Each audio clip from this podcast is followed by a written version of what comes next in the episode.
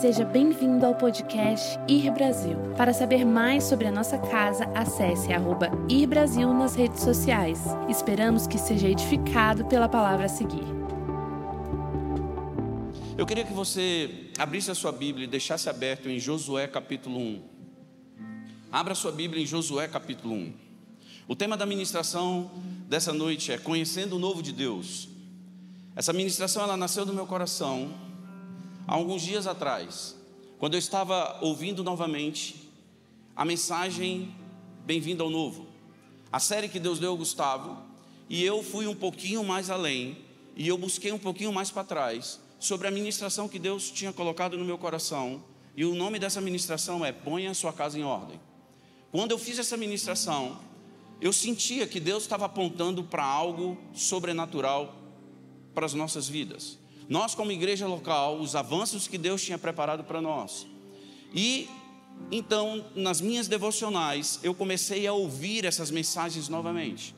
E o Espírito Santo de Deus começou então a posicionar uma palavra dentro do meu coração. E aí vem o Gustavo com a série Bem-vindo ao Novo. Quando o Gustavo vem com essa série, nitidamente, eu não sei se você sentiu o que eu senti, mas provavelmente sim. Você que estava aqui esses dias de culto, quando ele ministrava essa palavra, a atmosfera de Deus estava nos envolvendo e Deus estava nos chamando para algo muito maior do que nós já estamos vivendo. O que significa isso? É que se você permitir Deus ele balançar as águas do seu coração, aonde estão as fontes que Deus colocou, que vai brotar a, a palavra de Deus e que vai brotar a cura para essa geração, eu quero dizer para você que isso vai virar uma onda poderosa na nossa nação. Eu sinto muito forte isso. E aí o Gustavo, quando começou a ministrar, quando ele foi chegando no final, que nós já estávamos programados para poder começar a negociar esse espaço novo da igreja, Deus então, sabe, ele começa a nos aguçar profeticamente para que nós possamos, de alguma forma, preparar as pessoas que estão sentadas aqui para um dos melhores tempos que aí vai passar. Para um dos melhores tempos que Deus vai nos levar. E você não pode ficar de fora porque o seu coração não se alinhou com esse tempo. Para isso, Deus dá palavras específicas. Existem pessoas que vêm à igreja e depois elas saem dos cultos, elas dizem assim: Cara, o culto é como se fosse uma cirurgia, aonde, sabe, um robô consegue fazer isso. Está aqui o Rafa. O Rafa, ele, ele, ele, ele é médico, ele sabe do que eu estou falando. Um robô, ele, ele, ele chega à, à precisão quase total de uma cirurgia delicada. Mas a mão humana, ela não consegue fazer o que um robô faz, de uma forma tão perfeita. Mas preste atenção, quando o Espírito Santo de Deus, ele diz que você foi feito para esse tempo, para essa hora. É como se a sua mão fosse guiada pelo Espírito Santo de Deus. E ele diz a você: você vai atacar nesse ponto, e nesse ponto vai acontecer algo sobrenatural na sua vida, que vai motivar outras pessoas que estão ao seu redor a viver algo extraordinário com Deus. Sendo assim, quando a série ela foi sendo espremida para o final, e quando nós nos sentimos desafiados que tínhamos que falar, sabe, sobre um novo espaço da igreja, que tínhamos que lançar um projeto, Gustavo falou, cara, eu não sou muito xará de falar de oferta, não. Eu falei, então pode mandar para mim que eu falo. Sem vergonha nenhuma. Porque o que Deus tem nos dado, Eles têm nos dado para que o reino dele cresça na terra. Se as suas finanças não servem ao reino de Deus, tem algum problema. Você tem um grande problema para resolver, porque isso provavelmente esteja te escravizando em um tempo onde você não precisa estar. Você está simplesmente imprensado nas necessidades e não entendendo que a moeda que Deus te entregou, que é o favor de Deus através da gratidão. Quando você oferta, a gratidão de Deus é lançada, ou melhor, ela é ativada dentro do seu coração. E a moeda que Ele te deu, ela multiplica você dormindo, ela multiplica você indo para o trabalho, ela multiplica você ajudando pessoas, ela multiplica você guardando o seu dinheiro numa poupança, ela multiplica onde a sua moeda está, ela multiplica, não tem como. E diante disso, nós lançamos semana retrasada o projeto do novo tempo. E aí eu fui para o meu período de oração, porque aí nós coçamos a cabeça. Porque o desafio é gigantesco. Não é um desafio normal, é um desafio sobrenatural.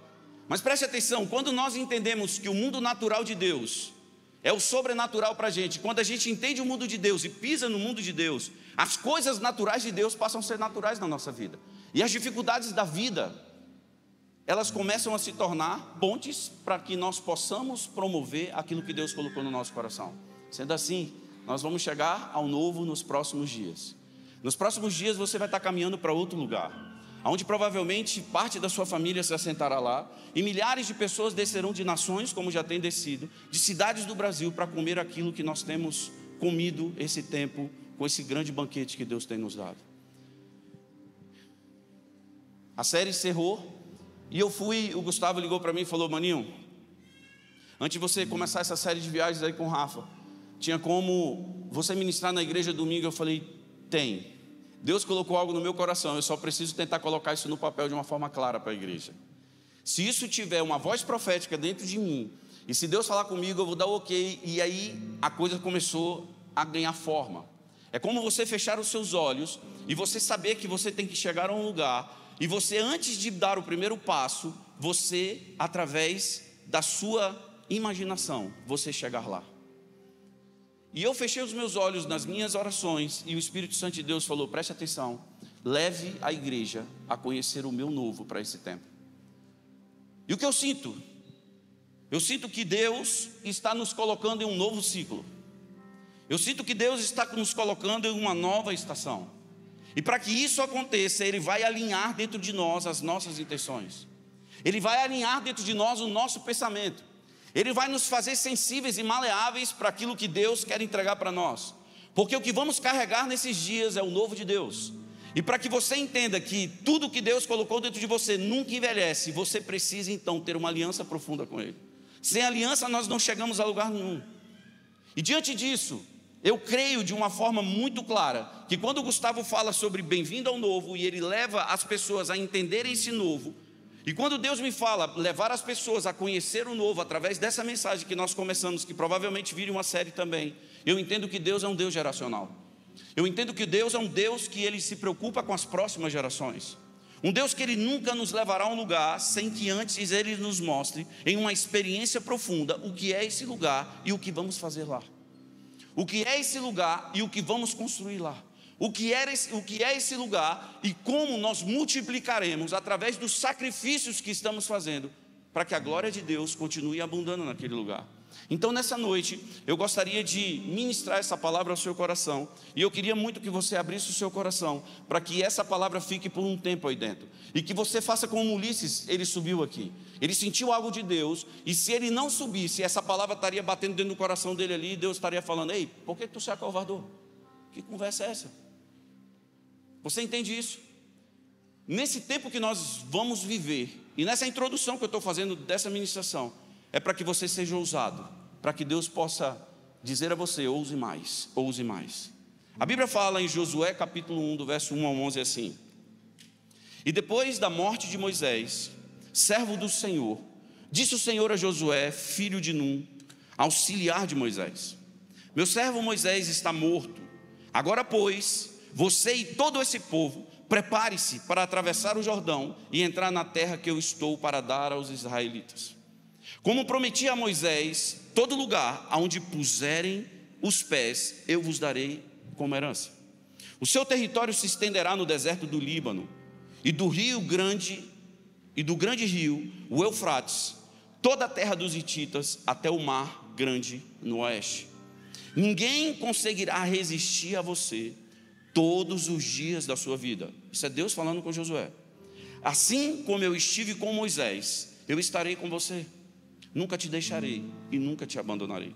Seja forte e corajoso, porque você conduzirá esse povo para herdar a terra que eu prometi sob juramento aos seus antepassados. Somente seja forte e muito corajoso. Tenha cuidado de obedecer à lei que o meu servo Moisés lhe ordenou. Não te desvie, não se desvie dela, nem para a direita nem para a esquerda, para que você seja bem-sucedido aonde quer que você ande. Não deixe de falar das palavras desse livro da lei e de meditar nelas de dia e de noite, para que você cumpra fielmente tudo o que está escrito. Só então os seus caminhos prosperarão e você será bem-sucedido. Não fui eu que te ordenei? Ser forte e corajoso. Não se apavore, nem se desanime, pois o Senhor, o seu Deus, estará com você por onde você andar. Assim Josué ordenou aos oficiais do povo: percorram o acampamento e ordenem ao povo que preparem as provisões. Daqui a três dias, vocês atravessarão o Jordão, neste ponto, para entrar e tomar posse da terra que o Senhor, o seu Deus, te dará. Josué foi um dos discípulos mais fiéis de Moisés. Ele viu Deus falando com Moisés de formas sobrenaturais.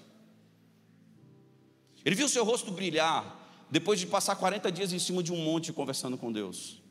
Moisés desce e Josué ele olha, porque ele era o cara que tinha sido escolhido por Deus para ficar próximo ali. Ele não sabia que ele era o sucessor, mas ele sabia que Deus tinha algo grande para ele. Deixa eu só dar um parêntese aqui. Deus não te colocou nesse lugar para que você seja simplesmente um personagem ou você se sente numa cadeira ocupando uma cadeira vazia. Esse não é interesse de Deus. Deus não tem interesse de te colocar em uma geração e não fazer nada através de você.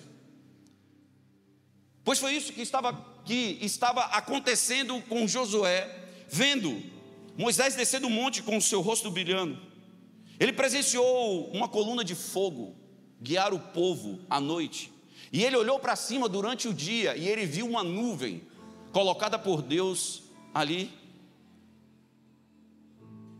Ele viu Deus de, Está saindo uma voz aqui. Ele viu Deus proteger o povo por 40 anos naquele deserto. Ele viu o mar vermelho abrir. Ele presenciou o maná cair do céu. Olha a cabeça desse garoto. Seus olhos, eles viram as roupas não se envelhecerem no corpo das pessoas por 40 anos.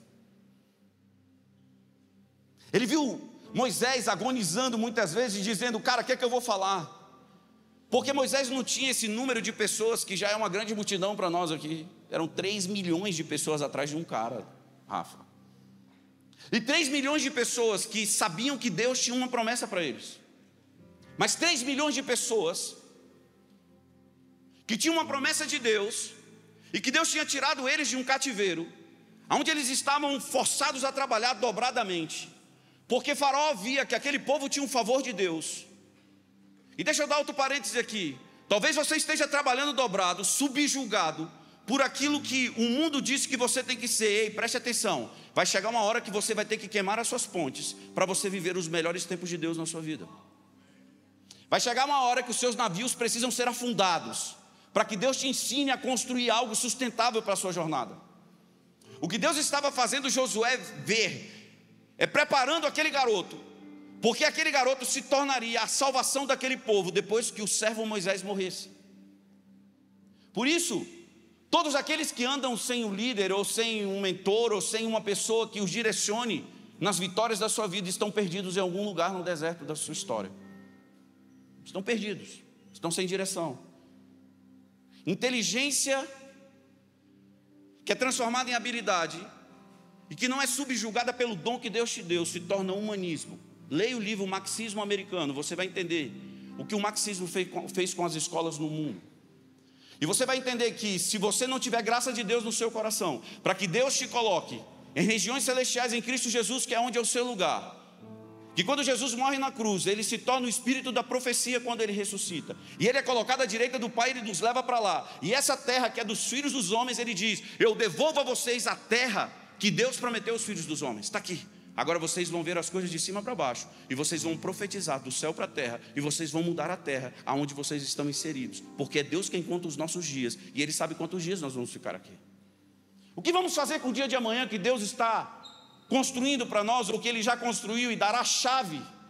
Quando virá a meia-noite para nós, uma nova chave é entregue a você. A chave do dia seguinte, do dia passado, Deus pede para você me dar essa chave. Agora toma nova. O que você vai fazer com amanhã? O que Deus estava fazendo com Josué era isso. Vendo Moisés ser tratado, presenciar as angústias daquele cara. Olhar para aquele homem que ouve a voz de Deus no Monte Oreb, cuidando das ovelhas de Jetro, seu sogro. Um arbusto começa a pegar fogo. Um garoto treinado nas escolas do Egito, nas escolas aonde na escola onde o filho de Faraó foi educado. Um cara extremamente inteligente, habilidoso na espada, guerreiro. O cara era um príncipe. Não dormia em qualquer lugar, Rodrigo. Não tinha qualquer amizade, não conversava com qualquer pessoa. A sua mente era uma mente que pensava em guerrear e dominar mais territórios. Era uma mente que escravizava pessoas. Era uma mente que ela era soberba, ela era altiva, ela estava acima da daquilo que um homem normal poderia fazer. Um cara que acordava de manhã tinha um banquete do faraó para ele comer. Ele se assentava na mesma mesa daqueles homens, daquele homem que mandava em tudo. Agora Moisés ele chega com as ovelhas de, de Jetro e um arbusto queima e de repente aquele arbusto ele começa a falar com ele. E ele decide pela proximidade, que no hebraico proximidade significa intimidade. Ele decide pela intimidade, quando ele decide ouvir mais, simplesmente Deus fala: tire as sandálias dos seus pés, porque o lugar que você está pisando é santo. E automaticamente a chave vira. O filho de Faraó, o príncipe do Egito, agora se torna o discípulo de Moisés, ou melhor, a chave vira Moisés, o homem que tinha sido chamado para aquele tempo, de ser o libertador de um povo, agora iria treinar um jovem, ou melhor, iria treinar pessoas, e iria caminhar com 3 milhões de pessoas para a terra prometida. Moisés, ele tira sua sandália, e Deus diz para ele: alguns quilômetros daqui tem um povo preso num cativeiro. Você se tornará o libertador desse povo. Milhões de pessoas vão atrás de você. E a promessa que está dentro do coração deles, eu te entrego uma chave.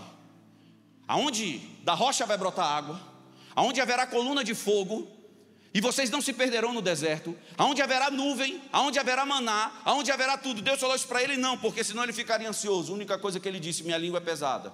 E Deus falou, não estou preocupado com a sua língua, eu estou preocupado com o seu coração. Talvez você não consiga falar tudo que Deus colocou no seu coração. Deus não está preocupado com isso. Deus está preocupado se o seu coração serve a Ele. Essa habilidade Ele vai gerar em você com o tempo. O tempo é, quanto mais intimidade, mais você se tornará grande e engrandecido por Deus na terra. Esse Josué, que viu tudo isso, ele entra na história agora de Moisés. Moisés, quando assume como libertador, automaticamente Deus coloca pessoas para servi-lo. E na verdade não era servi-lo como ele era servido no palácio de Faraó, era servir a visão que Deus tinha colocado dentro dele de libertar um povo do cativeiro. Quem era Josué? Seu nome no hebraico significa Salvador. Segundo a Bíblia, ele foi um guerreiro determinado. E para os judeus, a figura de, de um dos líderes mais importantes da história de Israel. Josué esteve ao lado de Moisés durante o êxodo e os 40 anos do exílio e no deserto de Sinai. Quando o profeta morreu, coube a Josué assumir o legado de Moisés, numa missão extremamente complexa: cruzar um rio chamado Jordão e iniciar a conquista de Canaã, estabelecendo lugares aonde esses israelitas agora entrariam na terra e possuiriam a terra. Vou dar um parêntese aqui só para dizer para você algo. Esse cara, chamado Josué, que o significado do, teu nome, do seu nome era salvação. Deus sabia que no meio do povo de Israel no Egito, Deus sabia que no meio do povo de Israel no deserto precisava haver alguém que quando Moisés olhasse, ele enxergasse salvação para uma jornada. Deus nunca te colocará num lugar antes dele te dar a capacidade de você saber escolher quem vai andar no seu lado nesse tempo. A Bíblia fala que Gideão ganhou uma missão de Deus. 32 mil pessoas chegam perto dele. E Deus disse: tem muita gente perto de você, cara. O que Deus estava dizendo para ele, preste atenção, a saúde do seu coração está tão alinhada com o meu coração. Você, como juiz, você fez a sua parte, mas você, como um homem chamado por mim, você precisa agora saber com quem você vai andar. E você sabe o que, que acontece? 31 mil e 700 pessoas foram embora. Ficaram 300 que lamberam a água como cachorros. Esses 300 venceram a guerra. Os 31.700 roubariam a glória de quem deu a vitória àquele cara. Deus não falou que ele ia perder a batalha. Deus disse para ele: tem muita gente perto de você. Você está conversando com muita gente aquilo que você não tem que conversar. Você vai começar a abrir o seu coração. E essas pessoas que estão perto de você, eles vão ver a sua baixa imunidade, como Davi, quando Saul entrou dentro daquela caverna no deserto de Engete. E ele abaixa para fazer as suas necessidades. E o, o, exército que estava com Davi diz: Mate esse cara agora, porque eu não aguento mais fugir com você. O que Deus estava fazendo com Moisés é: Eu estou botando um cara do seu lado, que o nome dele é salvação, e todas as vezes que você olhar para ele, eu vou renovar dentro de você a minha promessa. E você vai ver que tem salvação para tudo que eu disse para você. Esse cara, ele não pegou nas armas no deserto. Ele não ficava rodando espada e treinando espadachim no deserto. Ele estava levando um povo em direção à terra prometida. O próprio Deus havia garantido a Moisés que eles iriam assumir a terra prometida. Mas o próprio Deus tinha dito a Josué: Você vai exterminar os cananeus. Agora você sabe quem eram os cananeus? Deixa eu te mostrar aqui que me deu uma curiosidade e hoje eu comecei a ler sobre isso e eu quero estudar. Os cananeus na Bíblia eram um povo muito feroz. Que todas as batalhas que batalharam contra eles, eles não entregaram a derrota, não se entregaram à derrota. Depois do Êxodo, quando o Senhor mandou Moisés invadir, quando Deus mandou Moisés invadir Canaã, Moisés ele enviou um grupo de espiões. Doze espias foram, dez voltaram com um relatório maligno. Porque o que eles enxergaram foram inimigos que Golias, que caiu com uma pedrinha da funda de Davi, era da linhagem desses homens que estavam na terra. Que quando Josué ele volta e ele vai entregar o relatório para Moisés, eles tiveram que trazer as frutas em um carro, de tão grandes que eram. Não era uma terra normal, não era um lugar normal. Quando Deus chega para Josué e diz: Ei, você vai entrar na terra. A estrutura daquele cara só pedia para ele uma coisa: se prostre diante do Senhor e dependa de Deus. Mas Deus garantiu a Josué: você vai exterminar esses gigantes. De acordo com o texto bíblico, Josué comandou uma campanha militar impecável. Tomou cidades, ocupou montanhas, as montanhas da Judéia, conquistou toda a região norte, praticamente sem deixar sobreviventes. Dotado de uma visão estratégica e de experiência como soldado, Josué driblava com astúcia as limitações do exército que ele tinha na sua mão. Na conquista de Jericó, por exemplo, ele lançou mão de táticas de guerra psicológica e espionagem e tomou a cidade por assalto durante a noite. Ele também sabia que as planícies eram um terreno favorável aos cananeus por causa dos seus carros de guerra e das armas que eles tinham.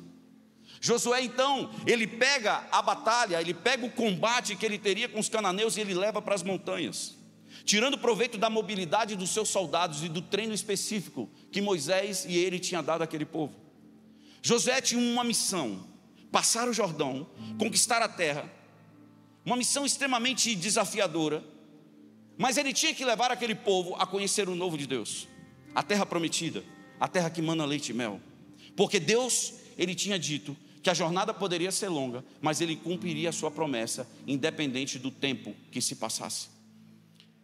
Diante disso, nessa noite eu queria falar pra, com você sobre três alicerces que Josué ele usou e que serve para a nossa vida hoje, para que aquele povo assumisse a terra.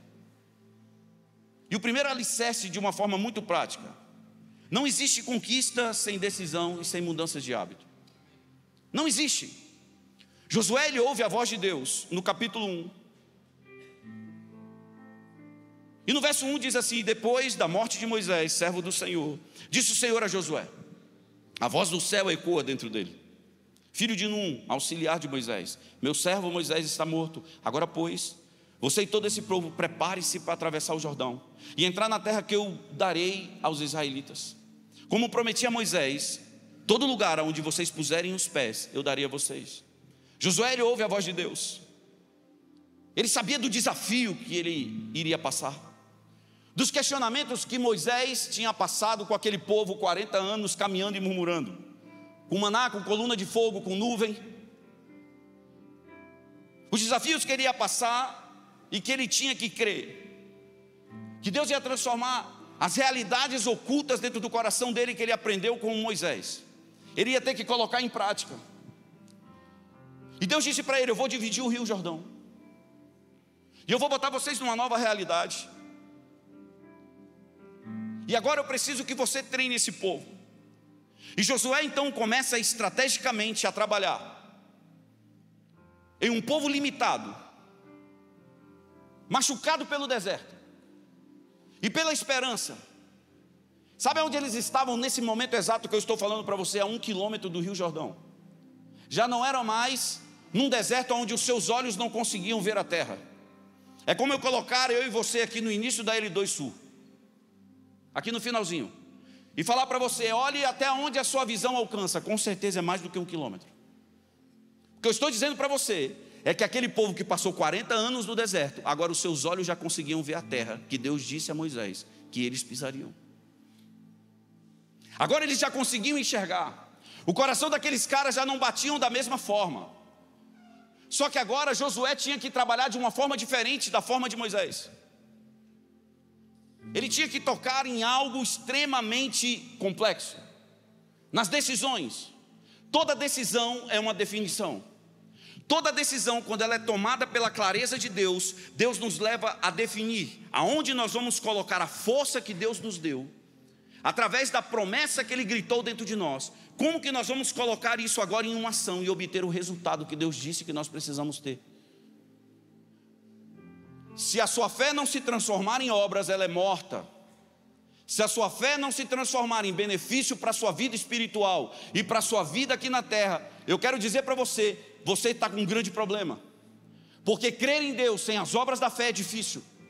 Crer em Deus sem você ver o que Deus quer fazer por você é difícil. Sabe o que, é que nos coloca essa noite aqui nesse culto? E sabe o que, é que nos coloca olhando para frente, crendo num Deus geracional, as promessas de Deus que estão dentro de nós, que Deus, através da nossa fé, começa a dar insights, começa a nos colocar em tempos, começa a nos colocar com pessoas, começa a nos fazer ouvir a voz de Deus, começa a fazer a promessa, sabe, simplesmente tocar na nossa inteligência emocional, que são os frutos do Espírito dentro de nós, e os frutos do Espírito dentro de nós começam a nos mover em fé, e a fé começa a se transformar em obras, começamos a receber milagres de Deus e começamos a, ter, a nos posicionar e crer que Deus vai fazer algo grande por nós. Então, se a decisão tem clareza e a definição ela é um lugar seguro para que eu coloque, forças, o próximo estágio é uma mudança de hábito. Entenda, nunca uma grande conquista será gerada em um hábito velho. Aquele povo precisava ser mudado no seu hábito, porque agora eles já enxergavam a terra. Nunca você chegará a um lugar novo fazendo da forma velha Nunca você terá sucesso na sua vida achando que eu e você podemos ajudar Deus a fazer algo. Nada vai ser criado, mas tudo será vivido. Nada precisa mais ser criado. Quando Deus fez o homem, a sua imagem e semelhança, e ele soprou o fôlego da vida, e ele disse para Adão no jardim do Éden: vai chegar uma hora que você vai ter que dar nome às coisas. E ele começa a dar nome, o que Deus está dizendo, a partir de agora, é glória de glória em glória, a partir de agora o meu reino vai invadir a terra. Quando Adão cai, Davi entra na posição para que Jesus pudesse entrar no útero de Maria. Davi foi a voz, a voz que Deus precisava, através de quê? De um coração livre. E um coração livre aponta ao céu que Davi poderia fazer algo sobrenatural. Ele fez, ele se tornou o maior rei da história de Israel. Mas o coração dele chamou Jesus para o útero de Maria. E você sabe por que Jesus vem para o útero de Maria? Porque, como Deus é um Deus geracional, ele tinha que ter um link. O próximo elo dessa corrente tinha que ser eu e você. Por isso nós estamos aqui, no ano de 2022, com desafios na nossa frente, e Deus dizendo: Ei, preste atenção, tudo vai acontecer, mas eu preciso do seu coração liberado, ou seu coração posicionado na promessa, porque a promessa tem uma voz que vai te encorajar a você não desistir jamais. Não negocie, a liberdade que Deus te deu com o mundo. Não deixe o mundo oferecer para você na liberdade que Ele te deu coisas que você sabe que elas não irão com você para o céu. O que Deus estava dizendo a Josué: Josué, você precisa mudar o hábito desse povo. O Deus é o mesmo, o sacrifício é o mesmo, mas a intenção do coração ela precisa ser purificada. Porque se entrar na terra, aonde manda leite e mel, o comodismo pode tomar esse povo. E você sabe o que, é que vai acontecer? Vocês vão passar. E a terra não vai simplesmente, você não vai meter a enxada na terra e plantar a sua semente. Você vai ter que vencer um povo. Que você mesmo foi buscar relatório. E que você sabe que esse povo é um povo numeroso. E que os israelitas se sentiram, aqueles caras que foram, eles se sentiram como gafanhotos perto daqueles gigantes. Mas sabe o que, é que Deus disse a Josué? Seja forte e corajoso. E você sabe o que, é que Deus disse a Josué quando Moisés morre? A mesma palavra que Deus disse a Moisés, Deus transfere para o coração de Josué. O que Deus está dizendo? Que a mesma palavra que estava no coração de Jesus, quando o terceiro dia os céus gritaram ele ressuscitou, e que Maria Madalena, quando chega e vê que ele não está mais no túmulo, o céu gritou: uma próxima geração poderosa que fará obras iguais ou maiores do que ele fez, virão. Você que está aqui hoje, essa geração, você que está aqui nessa noite, você é essa geração.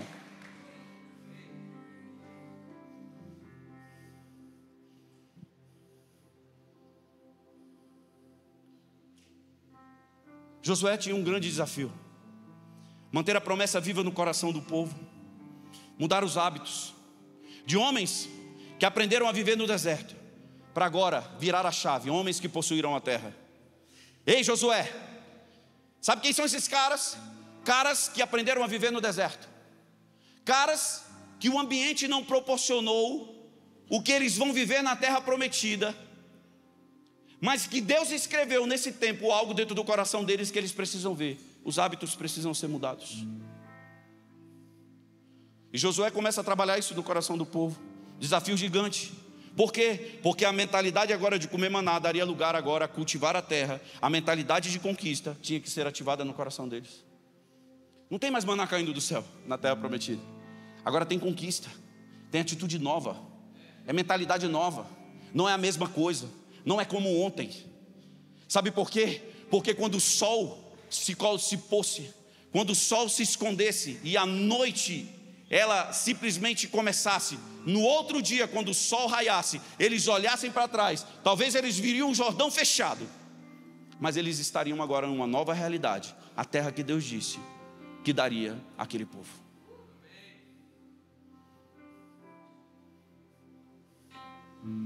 Agora a identidade de guerreiros, ela teria que ser ativada, porque eles iam ter que guerrear para tomar a terra. A atitude de coragem precisaria estar no modo on, não no modo off.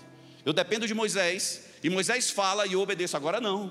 Agora sabe o que, que acontece? Existe um líder que precisa da força que Deus colocou dentro de mim. Liga o modo on, porque a partir de agora eu vou ter que conquistar. E é vitória em cima de vitória, porque senão vai ser derrota em cima de derrota. Hábitos precisam passar por uma grande mudança para que você veja o novo de Deus. Entenda? O impacto criado por uma mudança em seus hábitos é semelhante à rota de um avião ser mudada em apenas alguns graus. Imagine que você está voando de Los Angeles para Nova York. E o piloto, se o piloto ajustar a direção de apenas 3,5 graus na rota ao sul, o avião, em vez de pousar em Nova York, ele vai pousar em, em, em Washington, D.C. Ele não vai pousar em Nova York. Uma mudança tão pequena de 3,5 graus. É imperceptível na decolagem. Quem está dentro do avião não sabe, Rafa, que o avião está indo para outro lugar. Mas você comprou o seu bilhete para Nova York. Mas só que o comandante mexeu em 3,5 graus na rota. E agora você não pousará mais no lugar aonde a rota ou aonde o seu bilhete está dizendo que você tem que pousar. O avião começa a se mover alguns metros, muito sensíveis, para o sul. Essa distância ela é amplificada por toda a extensão de um espaço aéreo. A viagem termina quilômetros e quilômetros de distância, onde aquele avião teria que pousar.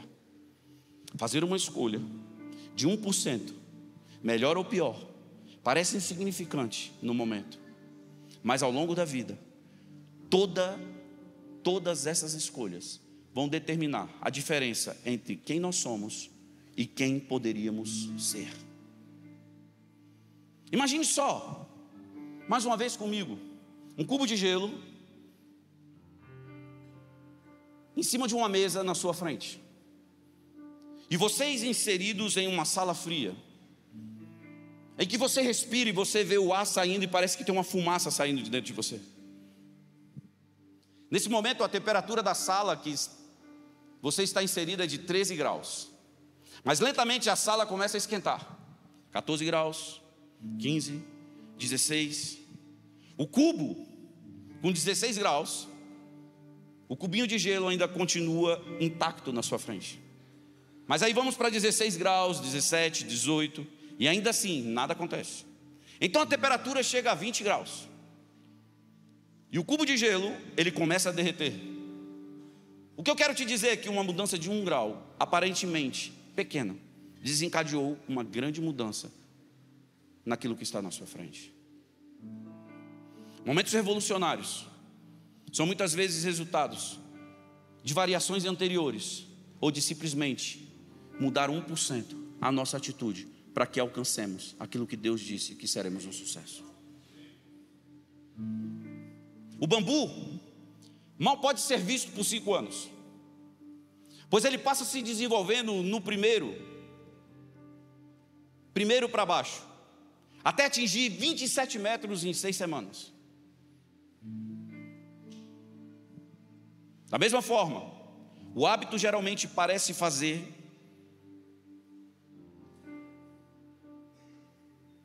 pouca diferença. Mas de repente ele atinge o, estádio, o estado crítico. E quando ele atinge o estado crítico, uma mudança transformadora de Deus começa a desencadear. E o próximo nível é desbloqueado e você parte para o melhor tempo da sua vida. Era exatamente isso que estava acontecendo com Josué naquele momento. Ei, mude o hábito do povo. Não é mais deserto. Ei, você que está aqui sentado e eu que estou aqui. Precisamos todos os dias analisar os nossos hábitos. Se os nossos hábitos nos levam verdadeiramente à presença de Deus. Se as pessoas que estão ao nosso redor nos fazem alcançar aquilo que Deus tem para nós, ou se o diabo está desconfigurando a nossa imagem, a nossa semelhança, porque temos que estar inserido em um grupo, porque senão nós não teremos o glamour que nós precisamos. Ei, preste atenção: o céu não foi feito para glamour, o céu, o céu foi feito para homens e mulheres, imagem e semelhança de Deus, viverem com Deus a partir do dia que os seus dias se encerraram aqui na terra.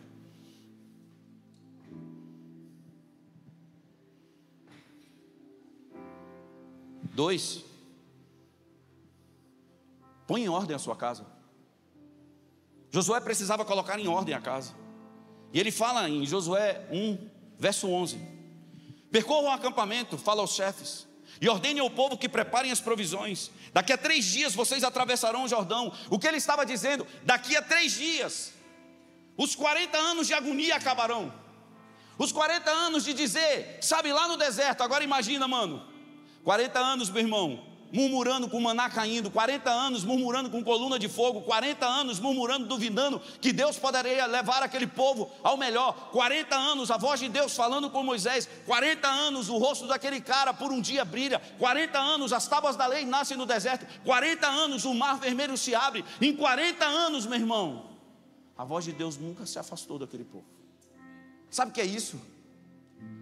E agora esse cara, ele ouve a voz de Deus e diz: Diga ao povo do acampamento que em três dias vocês vão ver que os 40 anos valeram a pena. Ei, preste atenção. Talvez você esteja passando agonias até hoje. Talvez você esteja passando situações que você está tentando encaixar a sua alma em algum lugar que você precisa sobreviver para que a promessa de Deus se cumpra na sua vida. Preste atenção: existe um lugar secreto que Deus criou para você, existe um lugar onde as suas lágrimas têm voz, existe um lugar chamado intimidade de Deus, aonde quando Moisés tira as suas sandálias e ele se aproxima de Deus, ele ouve a voz de Deus, tu serás o libertador. Existe um lugar que aonde quando você ouve a voz de Deus, você levará Josué o Salvador para continuar aquilo que você está fazendo. A promessa nunca se apaga e nunca se acaba.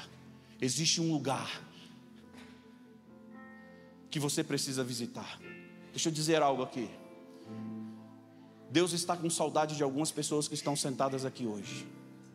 E Deus me manda te dizer: você precisa voltar para o lugar do secreto, para o lugar da intimidade para o lugar onde você se sente barro mole. Ei, não faça com a força do braço, que é sofrimento de novo. Pare de ajudar Deus. Sente no colo dele. Toda precipitação nos leva a carregar mochilas de pedra na nossa jornada. Espere Deus falar para você, dê o próximo passo.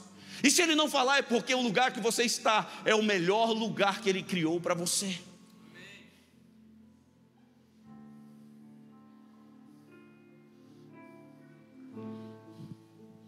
Deus tinha que cumprir uma profecia. Crede nos profetas e prosperareis. Profecias inundaram o coração desse povo quando eles eram prisioneiros.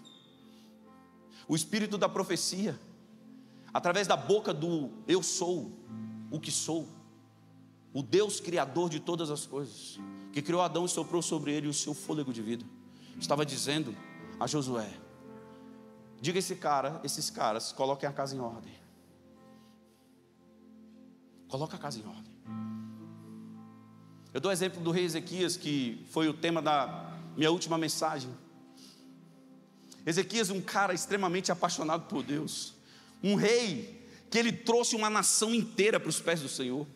Rafa, tu sabe o que é os caras servirem a outros deus, deuses? E Deus falar a Ezequias, Ezequias fale com eles.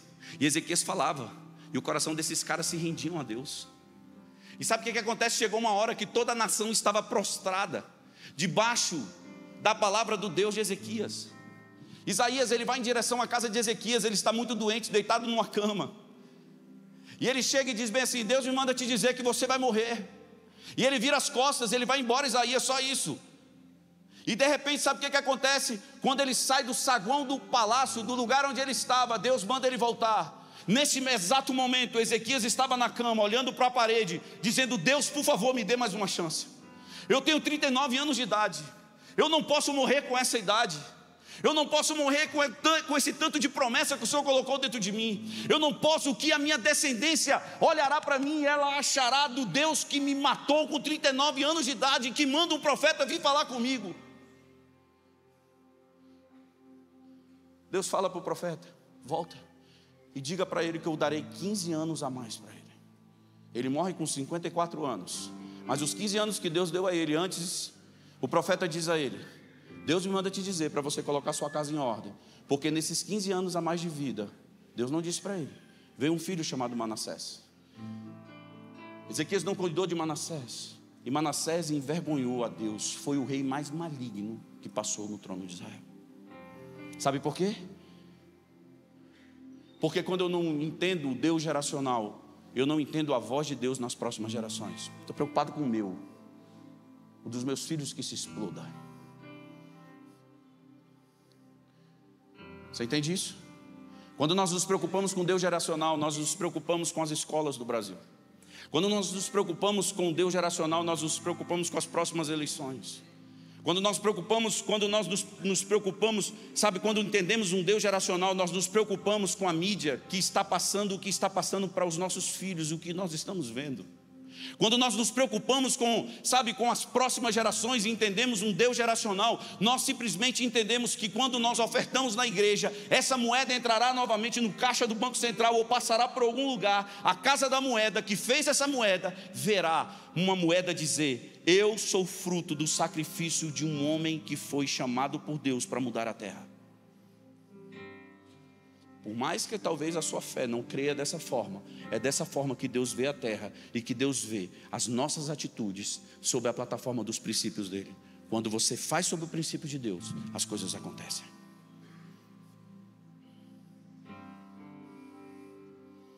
Josué chama os chefes e diga: diga esse povo, põe a casa em ordem. Diga para o sacerdote, sente com as suas famílias. Diga aos pais: ei, a partir de agora existe um caminho e eu vou andar com você no caminho. Não é dizer para você ali está o caminho, eu vou me embora de volta. É no caminho, é caminhar com Ele. Não existe sucesso pleno para o seu filho, no caminho que Deus criou para ele, se você não caminhar os primeiros passos com Ele. Esquece, mano. Porque até o dia que você estiver vivo, existe uma palavra de Deus sobre a sua vida, dizendo que se você colocar o teu filho no caminho, lá na frente, quando você não existir mais, ele vai se lembrar da sua imagem no caminho. Ele vai lembrar dos seus feitos no caminho. O que Deus estava dizendo para Josué: Eu andei com você no caminho. Eu coloquei você no caminho de Moisés. E você agora tem Caleb. Você estrategicamente é um homem que vai tomar a terra, mas Caleb, o próximo que vai assumir depois de você, é um dos caras que vai administrar, porque o significado no nome de Caleb era administrador de terras. Sabe o que é isso? O cara ia administrar o legado.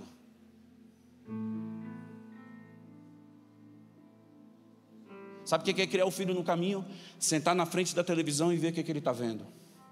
E na escola que ele estuda, e ver o que, é que o professor está falando para ele. Ir na rodinha de amigo e sentar lá e ouvir o que ele está ouvindo. Pais, deixe os seus filhos ouvir o gemido das suas orações. Deixe os seus filhos ouvir e ver você lendo a Bíblia. Deixe os seus filhos verem as coisas que Deus colocou dentro de você se transformar em obras da fé. Deixe eles verem o caminho que você está percorrendo, porque o dia que você desaparecer da vida deles, porque Deus não te deixou mais aqui, os seus dias acabaram, eles não se perderão. Rafinha ganhou um torneio hoje. Quem botou ele nesse negócio foi Rafael Leal aqui. Ó. Hoje ele terminou, os olhos, os olhos marejados. Não tem um torneio só. Os primeiros 15 torneios dele só era o último lugar. Eu virava a folha e falava: Um dia você será o primeiro.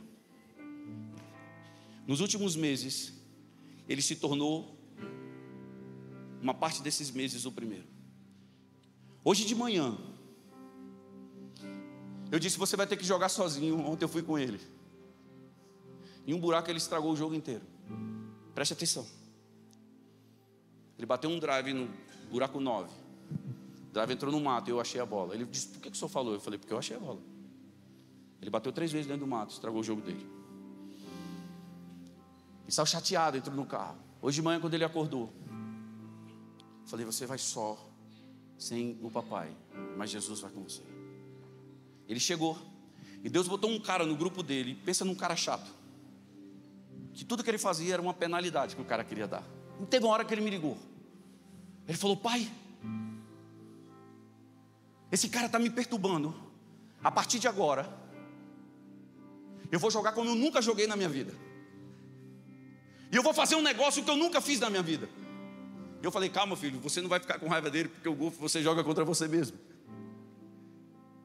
E eu desliguei o telefone do buraco 4, ele estava três acima, jogando mais uma penalidade de mais dois, cinco.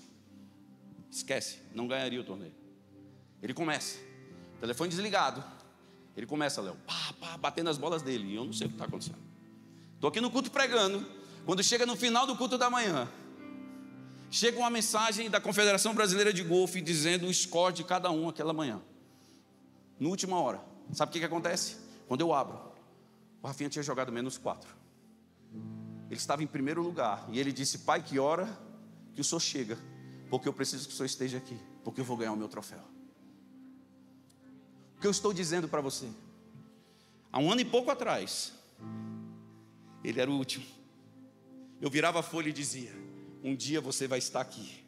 O que eu estava dizendo, eu estou ativando em você quem você é para Deus. Eu estou dizendo para você que você vai ser um dos maiores campeões dessa nação. Eu estou dizendo para você que eu comprei o seu sonho, que eu vou com você até onde você quiser. E você sabe o que, que aconteceu? Aconteceu hoje de manhã algo que eu vi as palavras, as palavras se cumprindo. Ele entrou no carro e ele falou assim, aliviado: Pai, eu consegui. Eu consegui fazer aquilo que estava dentro de mim. O que eu estou dizendo para você e quero encerrar aqui é que Josué estava no mesmo desafio. O povo dizendo bem assim: daqui três dias eu vou passar a terra e eu preciso conseguir. E o que Deus estava fazendo para. O que Deus estava dizendo para Josué, peça para ele simplesmente colocar a casa em ordem. Você sabe por quê? Porque daqui a algumas horas eles passarão o Jordão e a história deles não será a mesma. E o último alicerce Josué disse a eles: Não tire o olho da promessa, não tire o olho daquilo que estará depois do rio. A profecia ela mostra o futuro e dá clareza à visão. O processo nos molda e nos lapida e nos dá forma para que a realidade nos mostre como perfeição de Deus para a nossa geração. Foi isso exatamente que Josué ele fez com aquele povo. Ele ativou a profecia que estava sobre a vida de Moisés. Ele trouxe isso para a realidade daquele momento. E ele disse, ele, ele trouxe isso para o processo daquele momento. Ele disse: Vocês estão preparados a partir de agora. O Jordão vai se abrir, vocês vão passar de pé seco e vocês vão conquistar a terra. Eu digo para você que está sentado aqui hoje: Deus tem uma expectativa gigantesca na sua próxima atitude. Os céus têm uma expectativa gigantesca na sua próxima atitude. O céu está com uma expectativa gigantesca na sua próxima oração. O céu está com expectativa gigantesca na fé que Deus colocou dentro de você. O céu está numa expectativa gigantesca para que você comece a viver as obras da fé que Ele colocou dentro de você. O céu está numa expectativa gigantesca para que quando nós sairmos daqui e sentarmos no próximo lugar, simplesmente nós vamos dizer à nossa cidade: Nós queremos te servir com novas escolas, nós queremos te servir com uma visão familiar equilibrada, nós queremos te servir com governantes que governarão com o coração coração de Deus. Nós queremos te servir, Brasília, com aquilo que Deus tem para você. É isso. A Canaã daquele povo, a terra prometida daquele povo era Canaã. A terra prometida minha e tua é Brasília. É o Brasil. É a nação que nos deu a oportunidade de falar o português. O que estamos fazendo por ela? O que estamos fazendo por ela? Nessa noite, eu queria convidar você para uma oração e dizer para você: Deus te manda santificar. Deus manda dizer para você que os sinais eles vão acompanhar você por onde você for. Que Marcos 16, 17 18 está sobre a sua vida porque foi Jesus que declarou isso. Agora preste atenção. Não acelere o tempo da promessa. Não crie atalhos. Não tente ajudar Deus com a força do braço. Não se distraia. Respeite o tempo da carpintaria. Respeite o tempo que Deus colocou lá para você ser curado. Não saia desse lugar antes que Deus diga para você: você está na hora de você ser mostrado para o mundo. Não tenha pressa. Não tenha pressa de se casar fora do tempo de Deus. Não tenha pressa de se relacionar com ninguém fora do tempo de Deus. Porque muitas vezes mostramos a identidade de quem nós não somos. Mostramos a identidade da necessidade que criou em nós uma face que nós não vamos conseguir sustentá-la por muito tempo. Não existe sustentabilidade na necessidade, a não ser você vender um pedacinho de você mesmo para o próximo dia. Vai chegar uma hora que você está totalmente vendido.